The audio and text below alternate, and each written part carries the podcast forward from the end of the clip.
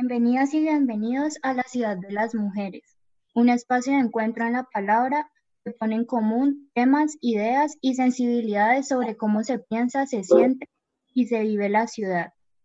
Hoy estamos con ustedes Marcela Ponte y Valeria González. En el marco de la ciudad tiene, lugar, tiene lugar un montón de fenómenos de los que los espacios físicos no dan cuenta. En este caso, los medios de comunicación. Hoy hablaremos de cómo los estereotipos fomentan estos medios, construyen ciudad a partir de la experiencia de mujer. Para dar inicio a nuestro programa, hoy tenemos una invitada súper especial. Vale, ¿nos cuentas quién es?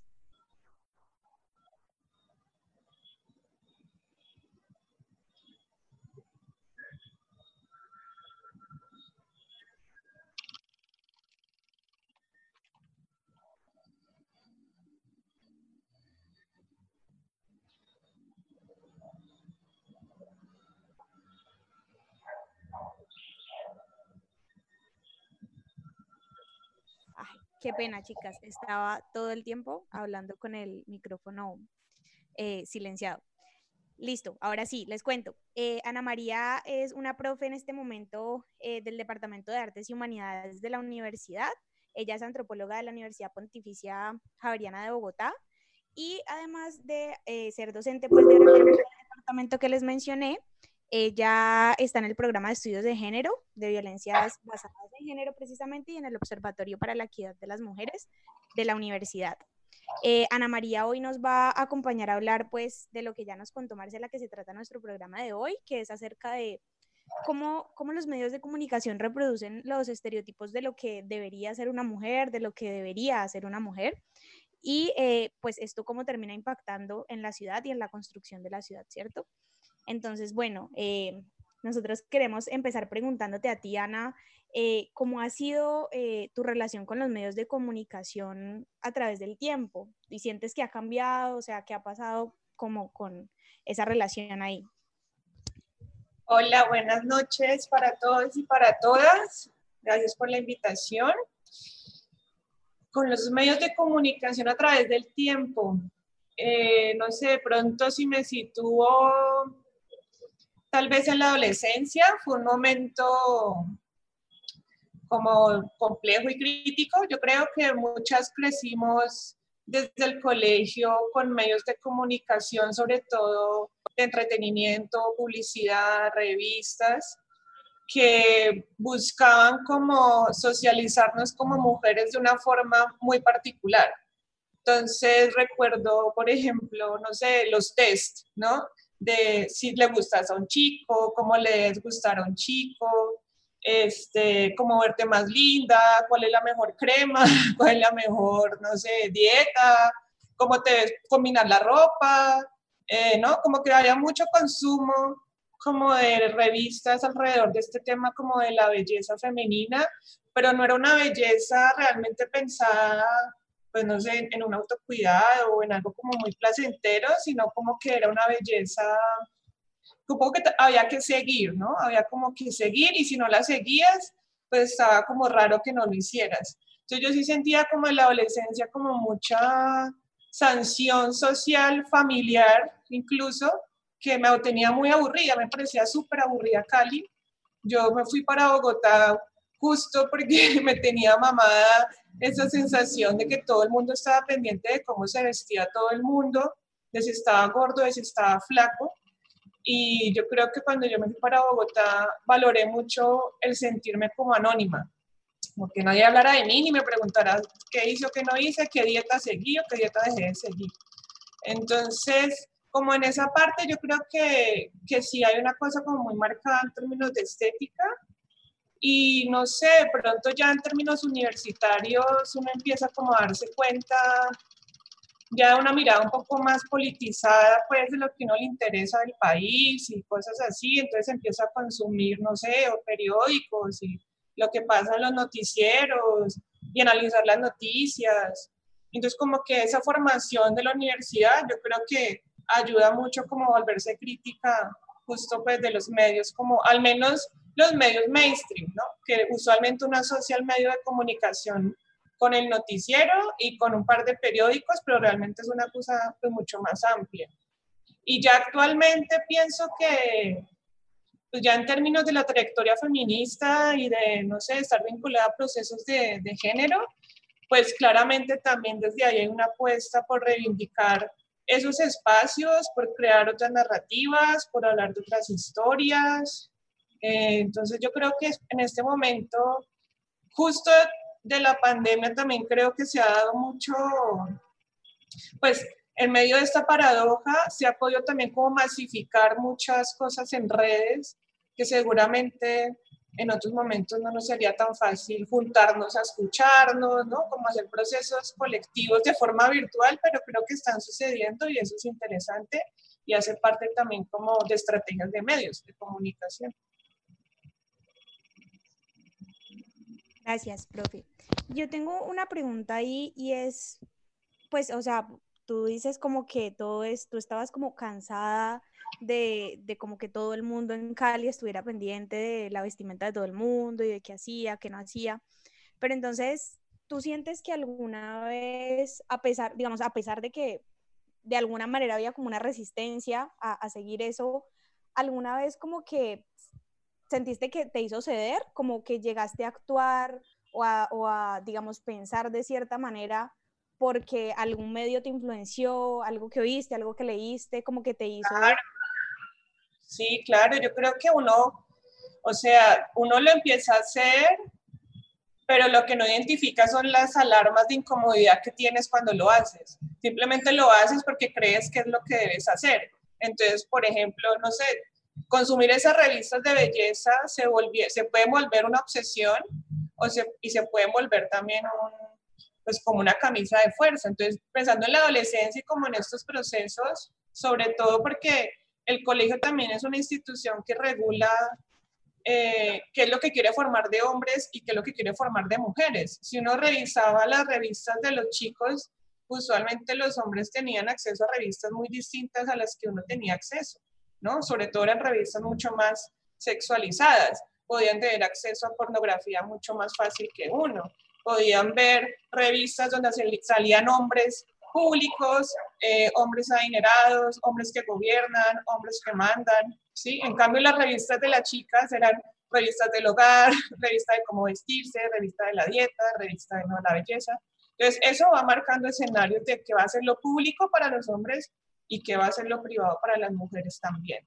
Entonces, pues uno claramente lo empieza a reproducir, pero lo empiezas a reproducir, o al menos en mi caso, con muchas frustraciones, porque pues me sentía como como con algo que uno no, uno no identifica, pero lo hace, ¿no? Como que ya a medida que pasa el tiempo es que encuentras las herramientas para poderlo nombrar.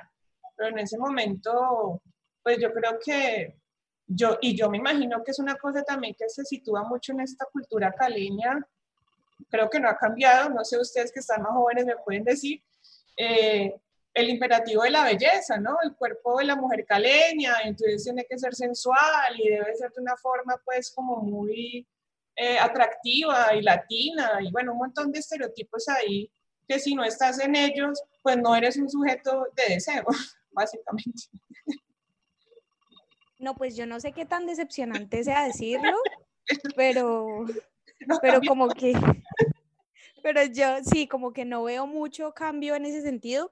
De pronto uno a veces cree que sí, ¿no? Uno, uno se forma como este ideal universitario de, de que la gente está pensando diferente, pero siento que es por el mismo medio en el que uno está involucrado, que es ese medio que te hace ser más crítico, que tú ya mencionabas, eh, que es la universidad. Pero fuera de ella, como que yo sigo sintiendo que hay todavía todo un, un estereotipo de, como las, las viejas de Cali, súper curvy, súper eh, eh, culonas, tetonas, y así es como debe ser. Entonces, si no sos así, no sos sexy, no le llamas la atención a los hombres, porque aparte a todas nos deberían gustar los hombres. Ajá. Entonces sí, entonces es como, la verdad, yo no, no siento que haya cambiado mucho en ese sentido. Eh, y yo, y digamos, en, em, por esa línea, y, hablando de, Cali, puede ser, o bueno, también nos puedes hablar de Bogotá, ¿tú cómo crees que, que todo esto de lo que hemos venido hablando eh, influye en esa construcción de ciudad? O sea, ¿cómo, cómo esto afecta eh, a, a, cómo convivimos en la ciudad, cómo hacemos ciudad? A ver, este, hay, hay varias cosas ahí con, con, esa pregunta. Bueno, algo que quería mencionar que, que olvidé ahorita con lo que estábamos hablando anteriormente era que también, por ejemplo, con, con el consumo de noticieros, yo creo que es como el ejemplo más evidente que consumimos cotidianamente, donde se perpetúan estos estereotipos, ¿no? Porque las mujeres empezaron a aparecer en los noticieros en la parte de entretenimiento de ese noticiero, ¿no? O sea, es la parte light, la que no es analítica, la que no aporta a la política, la que no es pensante. Y las grandes noticias la narran son los que ya sabemos. Entonces, como que ese formato del noticiero creo que influye bastante en esta idea de, de lo que estamos criticando. Y ya en términos de ciudad, pues a ver, yo pensaría, por ejemplo, en términos de género, creo que, que si uno critica los roles de género de forma tradicional y entiende que también ahí se construyen sexualidades binarias, es decir, vivimos en un mundo que se ha pensado para familias heterosexuales, ¿no? O sea, la ciudad está pensada para un mundo heteronormado, donde se consume la ciudad también de forma familiar. Es muy raro realmente que hayan espacios que se salgan de esta idea como el compartir o habitar la ciudad, sino es a través de la pareja o a través de, la, de, la, institución familiar, pues si no hay hijos o, o parejas casadas. Pero creo que eso también tiene que ver con mucha con que la ciudad le falta la apuesta también de la cultura, ¿no? Como que es que no, no, no parece como que Cali fuera muy propositiva en ese sentido, entonces no se abren escenarios para hacer otro tipo de como interacciones sociales. Entonces, pues acá yo creo que rápidamente como que todo el mundo ubica Cali con centros comerciales, parques, fiestas, ¿no? Pareciera que no hubiera como otras formas de habitarla. Y son formas nuevamente muy, pues, heteronormadas. Esa sería una, primera apuesta que haría como en esa relación. Eh, por ejemplo, en términos de violencia, pienso, por ejemplo, en los casos de los feminicidios, que incluso Cali, pues básicamente puntea, ¿no? Los datos más altos en Colombia de feminicidios, y eso tiene mucha relación en las formas en que los medios de comunicación narran estas situaciones, porque la forma en que son narradas las mujeres cuando son asesinadas vuelven a aparecer como si fueran eh, casos pasionales o mitos de gente que pierde la locura o la mató por amor, ¿no? Como crean unos personajes como míticos que no permiten realmente entender la problemática y lo que hacen es seguir deshumanizando a las mujeres. Que nos siga pareciendo normal y que no nos afecte que a las mujeres las asesine una pareja o una expareja y que nos parezca tan normal que podamos consumir en los medios de comunicación esa noticia sin que nos genere un sentimiento de rechazo, sino que nos parece un espectáculo. Entonces, esa relación me parece un poco perversa y pues bastante, pues bastante afecta pues como al movimiento de mujeres poder poderle decir a las personas que lo que está pasando ahí es una deshumanización ¿no? de, la, de la feminidad. Y pues eso implica también las muertes de las mujeres trans y, y, todo esto pues tiene que ver en las formas en las que también las mujeres trans, por ejemplo, están ubicadas en la ciudad, en lo físico, en su habitar diario, pero también la forma en que la ciudad divide, que son espacios seguros y que son espacios inseguros. Entonces las trans aparecen en los espacios inseguros, entonces rápidamente están asociadas con algo que es delincuente, algo que es ilegal, algo que toca rechazar, ¿no? Creo que por ahí también habría esa conexión. Y no sé, pienso en cosas más generales como de, de sociedad, por ejemplo, los accesos a las marchas, ¿no? Pienso, por ejemplo, que también la ciudad y las narrativas de los medios de comunicación hacen que uno habite las ciudades de forma eh, como si lo que se narrara creara personajes para poder, digamos, crear como, como polarizaciones, ¿no? Entonces, si uno hace una marcha o participa en una marcha, eh, están tan estigmatizadas las marchas que entonces aparecen como, como problemáticas y no como un ejercicio ciudadano que tenemos en habitar la ciudad. el espacio público para hacer ciertas demandas, ¿no? Eh, no sé, por ahí más o menos pensaría algunas relaciones. Profe, mira que respecto, bueno, como recogiendo un poquito lo que has mencionado, eh, por ejemplo, lo de, lo de cómo, cómo se, se estructuraba el noticiero y esto como de que las presentadoras estaban más en, en las cosas de entretenimiento y eso me hiciste acordar de, ese, de, esa, de esa sección que se llamaba estilo RCN. Ay, sí, yo no sé si sigue existiendo, la verdad, porque ya no veo noticieros, pero, pero, ¿sí? No sé, no tengo ni idea. Pero entonces...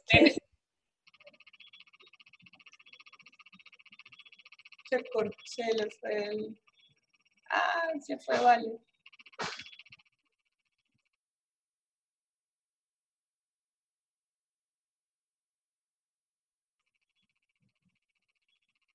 Bueno, profe, eh, yo también quiero hacerte una pregunta. Dime. Y es, por ejemplo, tú desde la, pues, en la adolescencia hablas de revista. Sí. Y a mí me gustaría hacerte ¿Has pasado algún, alguna situación en alguna red social que utilizas, digamos, has dicho, por esto voy a cambiar esto? E, o sea, como que una red, como que una red social me haga cambiar. Sí, influya en tus acciones o en tus pensamientos. Una red, una red social. No sé. más, como, como, dame un ejemplo, como a ver si estoy entendiendo. ¿A qué te refieres como que uno cambie? ¿En qué sentido? Pues digamos que muchas veces, digamos en el caso de nosotros los adolescentes, Sí. Eh, ahora está el tema como de la moda, de los estereotipos, de las chicas que hacen deporte y lo postean. Entonces ah. hay que utilizar esto para el cabello, esto para comer, esto para verse bien. Entonces digamos que a mí me parece que nosotros estamos como muy permeados de, de eso, ¿me entiendes? Como, hay vi esto, entonces voy a hacer esto para verme. Ya. Sí, yo pues, yo creo que lo que pasa ¿Cuál como lo está, lo está o el Facebook? Sí, yo creo que lo que pasa en general con las redes sociales es, bueno, yo no sé, yo recuerdo hace mucho tiempo antes de que existiera Facebook, como que uno tenía blogs, ¿no? Como MySpace o se me olvida ahorita otro, pero me acuerdo que en ese tiempo eh, era como chévere que se hicieran blogs y había gente que era como que tenía blogs y, y subía historias como de su vida o de sus viajes o analizaba textos, eran como blogs un poco como intelectuales, como activistas, supongo que también habían blogs, no sé, de, de otro tipo de consumo de cosas, pero claro, ya ahorita lo que pasó con, con Facebook y lo que abrió la plataforma Facebook a nivel global pues es que la vida privada un poco dejó de ser un espacio privado y la única forma como de, pues en apariencia, ¿no? Como de, de habitar la red social es que estés publicando tu, tu, vida privada, ya sea desde consumir lo que otra persona está haciendo también, como lo que pones de que alguien que se sube cosas de deporte, entonces quieres verte como ella o como él, hasta yo volverme un ejemplo y subir las cosas que, no sé, yo hago y entonces las subo a mi red social. Yo creo que cada vez es mucho más difícil esas fronteras porque, no sé, a mí, por ejemplo, me parece muy extraño y lo he hecho, ¿no? Cuando, por ejemplo, alguien fallece y uno, y uno va y le escribe al muro de Facebook palabras a, a algo que, no, que ni, obviamente no tiene otro sentido sino con uno mismo pues porque ¿quién más va a ver eso si ya no existe la persona que le está escribiendo? Em, no sé, no, no, he hecho como un ejercicio tan consciente de, identificar como qué pudo haber cambiado. Supongo que, supongo que empecé a publicar más cosas de mi vida privada o de mis, no tanto de mis actividades, tal vez de mis pensamientos. Yo suelo usar mucho Facebook para, como desde publicar noticias que veo que sé que me interesan, como que se socialicen, pero también descargo preguntas o ideas que tengo ante el mundo, quejas, reclamos, no sé. Y pues creo que en ese sentido uso Facebook. Instagram, como que en algún momento también lo estoy usando y trato ahí como de seguir cosas tal vez pensaría yo más específicas. Eh, por ejemplo, no sé, sigo cosas de deportes de apnea que me gustan, sigo a fotógrafas, sigo a colectivos feministas, sigo, no sé, tampoco es que, es que yo creo que por todo lado casi que consumimos lo mismo, pero en diferentes plataformas, depende como de los intereses de, de la persona. Pienso en Twitter y no lo uso mucho, lo uso en momentos álgidos de política. Me gusta meterme a Twitter y tuitear cosas. Pero sí, este, no sé si por ahí era la, la pregunta, no sé si de pronto yo creo que, que, los medios finalmente eso es como, eso es como una maraña y como una gran telaraña de círculos que se conectan, porque los medios también son radio, los medios también son cine, los medios también son música, hay como varias cosas que pasan en los medios, pero si me voy como a la parte específica de red social, este, pues yo creo que sí, evidentemente está, ya la, ya la publicación de la vida privada se vuelve un hábito y eso es complicado. Pues en momentos puede volverse complicado porque, porque de pronto tus interacciones con otras personas pueden también mermarse y simplemente sentir la cercanía es con la plataforma y no con las personas. No sé, puede pasar. Incluso ahorita en esta pandemia estamos viviendo, pues yo creo que una intensidad pues, de virtualidad que, que no sé cómo será nuevamente volver a compartir. Eso yo creo que ya todos de pronto no nos hemos dado ni cuenta de que nos va a costar volver a estar en grupo. No sé, no lo sé. Eh, profe, perdón, ya volví, a mí sí me había ido el internet. ahora está medio lentico, entonces, bueno, esperemos que, que no pase nada más extraño. Eh, yo, yo tengo una, ah, bueno, es que como que perdí mi hilo terriblemente, eh, pero yo iba, por ejemplo, es que no sé si, si, si Marcia habló un poquito de eso, o bueno, no sé al fin qué pasó, pero eh, respecto a lo, que, a lo que mencionabas antes de que, de que el Internet se me fuera sobre los feminicidios y sobre cómo son contados como en, en las noticias y así, mira que a mí me pasa mucho como que yo siento que son muy contados para, como para que tú de alguna manera justifiques lo que pasó, como porque, y me pasa mucho en, con mi familia, como lo mencionabas ahorita, siempre como hay esos choques familiares ahí, como de oírles decir como, ah, pero es que ella, ¿para qué hizo eso? O, y, eso que es algo que se ha discutido un montón también respecto a las violaciones, pues, eh, eh, de todo tipo, eh, y es como la justificación de, bueno, porque estaba vestida así, o porque hizo esto, porque hizo lo otro, para qué lo dejó, para qué le puso los, bueno, sí, como un montón de excusas. Y siento que todas, todas esas narrativas afectan un muchísimo el, digamos, cómo uno como mujer siente que también debería comportarse. Eh, debe ser sumisa, no irlo a provocar, porque entonces te puede violar, te puede matar, eh, te puede hacer esto y lo otro, y siento que, eh, por ejemplo, yo vivo muy, pues yo no sé, o sea, no, no creo que sea paranoia, pues, porque entonces eh, todas las mujeres sufrimos de eso, y es que yo vivo súper angustiada en las calles de Cali, muchísimo, o sea, yo no puedo pasar un segundo sin mirar para atrás. Entonces, no sé si a ti te haya pasado eso, por ejemplo, como el, andar por las calles de Cali, ¿cómo, ¿cómo se siente?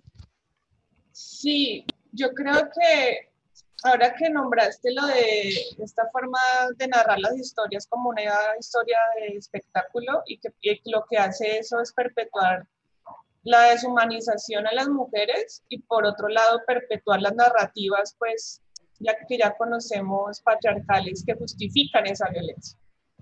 Eh, y pienso, por ejemplo, que una gran parte de que eso se narre de esa forma es porque también la parrilla que nos ofrecen en nuestros canales televisivos, que es lo que más consume la gente, son novelas. Entonces, pues, ¿qué más que el espectáculo de las parejas que una novela? ¿Cuáles son los roles que ubican las mujeres en las novelas? Eh, si no es la calculadora fría, pues que, no sé, vas a robarse la plata del marido, es el otro extremo de ser una mujer sumisa, entregada, entregada a su familia, al amor, a bueno, un montón de cosas y que sufre por alguien, sufre por amor y aguanta. Entonces, las novelas yo creo que han sido supremamente nocivas para podernos realmente poner los pies en la tierra y aterrizar problemas reales que pasan como humanos y no gente que está en la ficción. Y eso por un lado. Por otro lado, en términos de la ciudad y como esos sentimientos de inseguridad, pues yo realmente con Cali tengo una relación muy extraña porque es que yo siento que vivo acá de nuevo hace muy poco, hace tres años. Yo me fui de Cali cuando tenía como 17 años y viví en Bogotá. Y en Bogotá pues venía a Cali pues no sé, muy de vez en cuando, de vacaciones. Y luego me fui al país, estuve fuera cinco años en México. Y casualmente en México, que es una ciudad también, pues la Ciudad de México, la capital, es también muy insegura, bastante, hay muchísimos eh, casos también allá de violencias y de acoso y de feminicidios, desapariciones de muchas mujeres en trata, en prostitución, una cosa, y sobre todo a muchas menores de edad.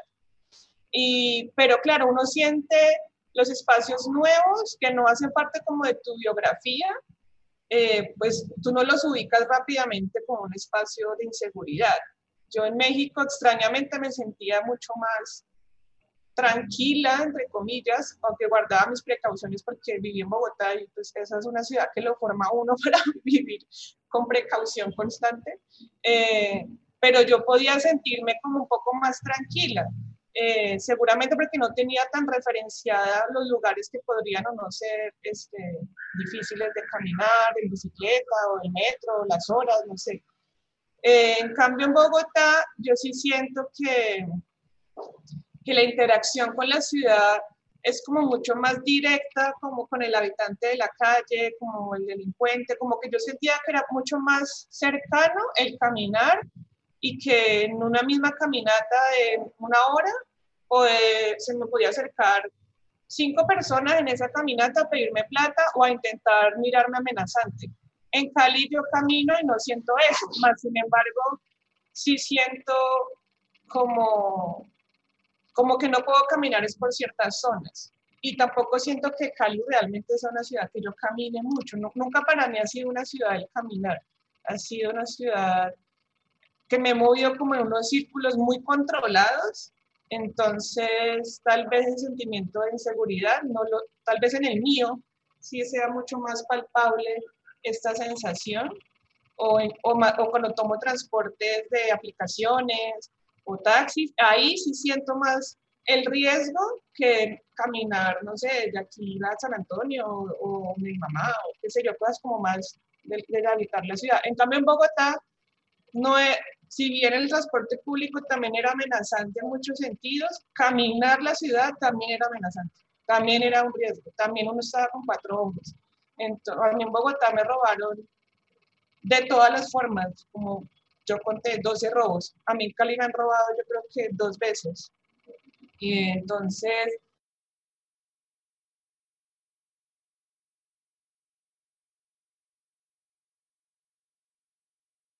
En Cali sí hay una sexualización del cuerpo de las mujeres demasiado alta y es supremamente incómodo tener que estar aguantando. Tal vez no se me acercan como en Bogotá los cinco tipos a pedirme plata o a intentar amenazantemente robarme, pero sí me gritan o me dicen cosas por la calle cinco personas. Entonces, eso se vuelve bastante intenso para estar en la ciudad. Entonces, yo creo que Cali tiene un nivel también como de, de acoso y aparte como de un permiso otorgado a que tiene que celebrarle a las mujeres su belleza, su cuerpo. Eh, es como si las caleñas fuéramos de ellos, ¿no? De ellos tienen realmente como la, la autoridad de decir mamacita o lo que sea por la calle y pues eso, es bastante hostil para el tránsito de una mujer acá en Cali. Claro, profe. Y mira que respecto a eso de, de como, eh, como el, el, miedo a, bueno, no más el, el, miedo, sino la incomodidad de que todo el tiempo te estén diciendo cosas y así, me, yo lo sufro bastante, por ejemplo, porque a mí me encanta estar en short, o sea, a mí me parece muy incómodo andar en jean, me, me, incomoda, como que siento como que me da más calor, como que estoy ahí toda tiesa, encerrada, y, y sí me ha pasado muchas veces, incluso me pasó que pensaran que yo me vestía así a propósito para provocar a los manes y que ellos me dijeran cosas. Y entonces yo me quedo como, pero, pero ¿por qué todo, el, todo tiene que girar alrededor de ellos? Y es, es horrible. Y, y, yo tengo una pregunta para ti ahí y es si tú crees, ya volviendo un poquito al tema de los medios de comunicación y también retomando lo que tú, algo así como lo que me preguntabas ahorita de que sí creo que como ha cambiado eh, de alguna forma eh, esa forma de, de, lo, de, ver lo que debería ser una mujer.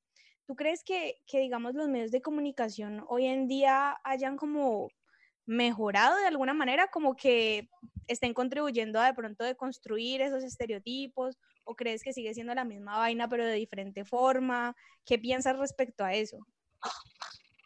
Mm, intentaré no ser pesimista. Yo creo que lo que ha pasado es que cada, no es que, no, no es que hayan cambiado, creo que las mismas, los mismos dueños siguen produciendo lo mismo, o sea, no, no ha cambiado, digamos, las grandes industrias de los medios. Pero lo que sí creo es que cada vez más hay medios independientes, cada vez más hay nuevas apuestas, cada vez más hay nuevas propuestas, hay cada vez más colectivos, cada vez más la gente, digamos, que, que quiere narrar la ciudad, los problemas que tiene eh, desde un lugar, pues, un poco independiente en términos políticos, pero también independiente de recursos, pues porque tener medios de comunicación eh, masivos pues implica plata, ¿no? Entonces hay muchas, muchas de esas apuestas están en línea, están por internet. Entonces yo sí creo que la llegada de internet claramente ayudó a movilizar pues como a un montón de propuestas y apuestas que seguramente no iban nunca a pautar en ninguna situación como mainstream de medio. Eh, entonces, en ese sentido, pues yo creo que sí, sí hay, o sea, digamos, hay muchos blogs de, de, periodismo independiente, pues si uno revisa como la mayoría de colectivos de feministas o de otras apuestas de otros colectivos, la mayoría tiene o una página en Facebook, o tiene un Instagram, o tiene un blog, o tiene como una plataforma. Entonces, esas son como, como las pequeña, pequeñas a la vez grandes apuestas que suceden dentro de los medios. Yo sí creo que, sí, yo, yo sí siento pues que hay como más, más apropiación de, de ello. Tengo unas compañeras que, eh, por ejemplo, ahorita, for, pues ahorita no hablo, ahorita un par de años cercanos, eh, formaron una colectiva que se llama Las Jaivas. Entonces, Las Jaivas es una productora audiovisual feminista, no solamente de mujeres, es feminista. Y esas son apuestas que, que no hubieran sucedido, yo creo que, no sé, 30 años atrás o 40 años atrás iba, podría haber sido un poco más difícil y ahora es un poco más eh, rápido poderlo movilizar porque existe YouTube. Este, por ejemplo, el canal, eh, sabes, como que puedes tener la cámara y puedes ir a hacer un trabajo con tus amigas de medios y montarle una plataforma y volverlo viral. Entonces ya la pauta cambia, el filtro cambia, ya hay un poco más de, de alguna forma como de independencia. Obviamente seguimos pues, dentro de un esquema que no podemos salir, no somos dueñas de los medios de producción que produce YouTube, pero podemos llevar por ese mensaje que está en esa plataforma. Eh, pienso, por ejemplo, en las igualadas, ¿no? También es un trabajo periodístico re importante de activistas, eh, periodistas, que tampoco hubieran sido lo que son si no existiera YouTube. Hubieran sido, no sé, otra cosa, pero no serían de la forma que es hoy tan, como tan visible y, las, y, la gran masa de público a la que pueden llegar. Entonces yo sí creo que, que Internet y las nuevas plataformas como online de comunicación han sido herramientas pues fundamentales para movilizar colectivos totalmente.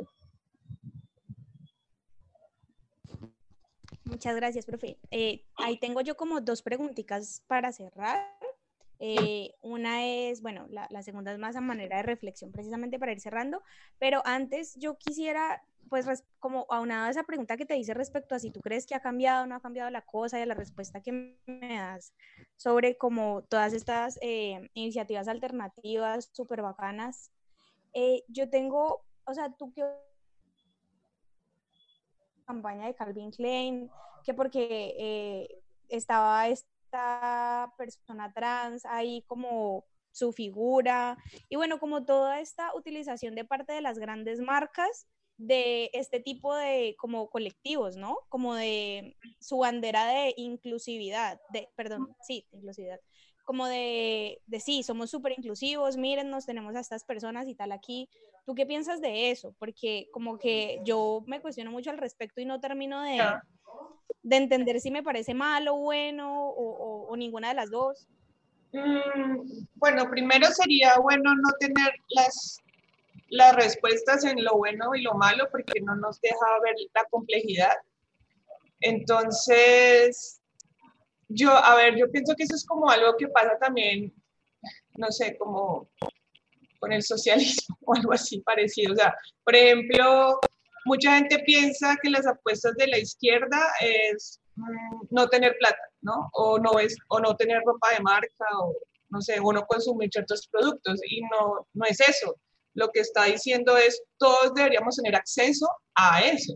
Es más bien descentralizar quienes tienen las formas y los medios para acceder a ese tipo de recursos y productos. En ese sentido, la publicidad también es un recurso del capitalismo que ha hecho unas narrativas muy fuertes sobre lo que son las mujeres y las que han estado en la hegemonía de esa narrativa son ciertos cuerpos de mujeres, ciertas formas de verse, mujeres blancas, monas, ¿no? La, pues no sé, el estereotipo que ya conocemos, que no es tan mal que existan monas flacas porque el problema no son ellas, el problema es por qué solamente nos han contado y nos han mostrado en imágenes que ellas son las únicas mujeres que realmente serían bonitas. Entonces, en ese sentido, yo veo súper poderoso que en esos espacios empiezan a transitar también imágenes que no hemos visto y que no consumimos porque no nos, no nos parece que sean realmente agradables. Calvin Klein no necesariamente eh, por poner la imagen de esta persona ya, digamos, se, se lava las manos y deja de ser lo que es. Nada, el capitalismo va a dejar de ser lo que es porque ponga una cuota de género o ponga una mujer trans o ponga, no sé, lo que se le ocurra poner. Pero yo sí creo que es importante en, en términos de lo que consumimos dentro del capitalismo, porque es que consumimos capitalismo, porque es que estamos en ese medio, pues de que circulen otro tipo de, de historias, otro tipo de imágenes, otro tipo de apuestas. Y yo creo que es supremamente eh, valeroso para esta persona que sale en esa, en esa publicidad yo veo esa imagen y veo su, su sonrisa y la veo supremamente placentera y como, como feliz. Y eso me parece que, que, así debe ser. Como que a lo mejor el asunto no es estos idealismos y estos sismos de, pues no sé, eh, ¿cómo se diría? Como, pues yo no consumo Coca-Cola porque X o Y cosa, pero a la final terminas consumiendo otros porque es que nos queda realmente muy difícil dejar de hacer otro tipo de consumo. Entonces, más bien lo que podríamos es como valorar que hay unas nuevas formas. Claro, eso pasa con la academia y eso pasa con el capitalismo. La academia también coapta los activismos. La academia también coapta los movimientos sociales. Entonces, asimismo, el capitalismo llega y coapta lo que pasa en las problemáticas de la sociedad. Entonces, si para la sociedad eh, no está siendo fácil, eh, hay un rechazo, hay unas fobias, hay un racismo a estos cuerpos, pues rápidamente ellos van a usar esa estrategia para posicionarse. Pero eso no quiere decir que no sea importante que lo que nos ofrecen en consumo también entonces sea otro tipo de imágenes.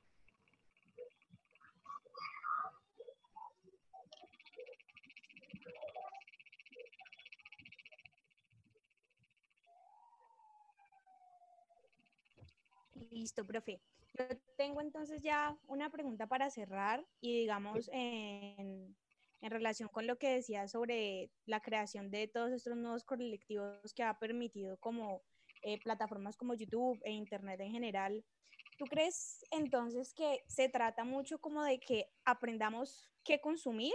O sea, como las herramientas están ahí, pero entonces se trata más bien de, de, de entender eh, como qué son estas cosas de pronto un poco más como abiertas, libres, como le queramos decir, como en las que deberíamos estarnos enfocando.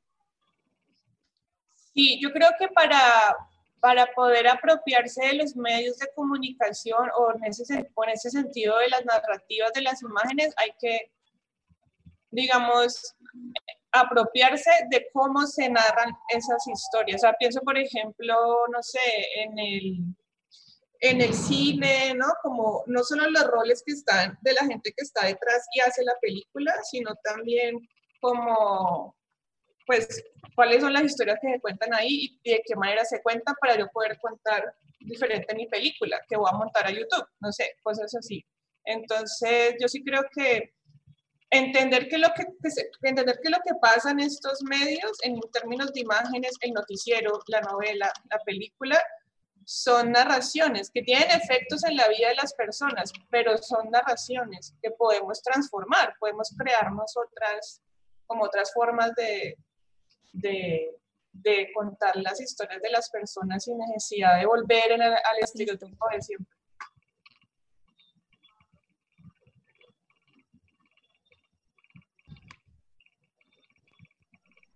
Vale, profe. Muchísimas gracias eh, por habernos acompañado hoy. Siento que sí es como súper importante esto que, que, veníamos hablando, como eh, preguntarnos por cómo eh, todos los elementos que nos rodean, cómo están influenciando nuestras vidas y, y cómo están contribuyendo a construir nuestra ciudad o nuestro espacio, porque digamos, y eso lo digo muy desde mi posición personal ya, pues, pero yo creo que una de las cosas más importantes es como que nos preocupemos por tener una construcción sana de la relación, no solo con nosotras mismas, sino con las demás y con nuestro entorno, ¿no?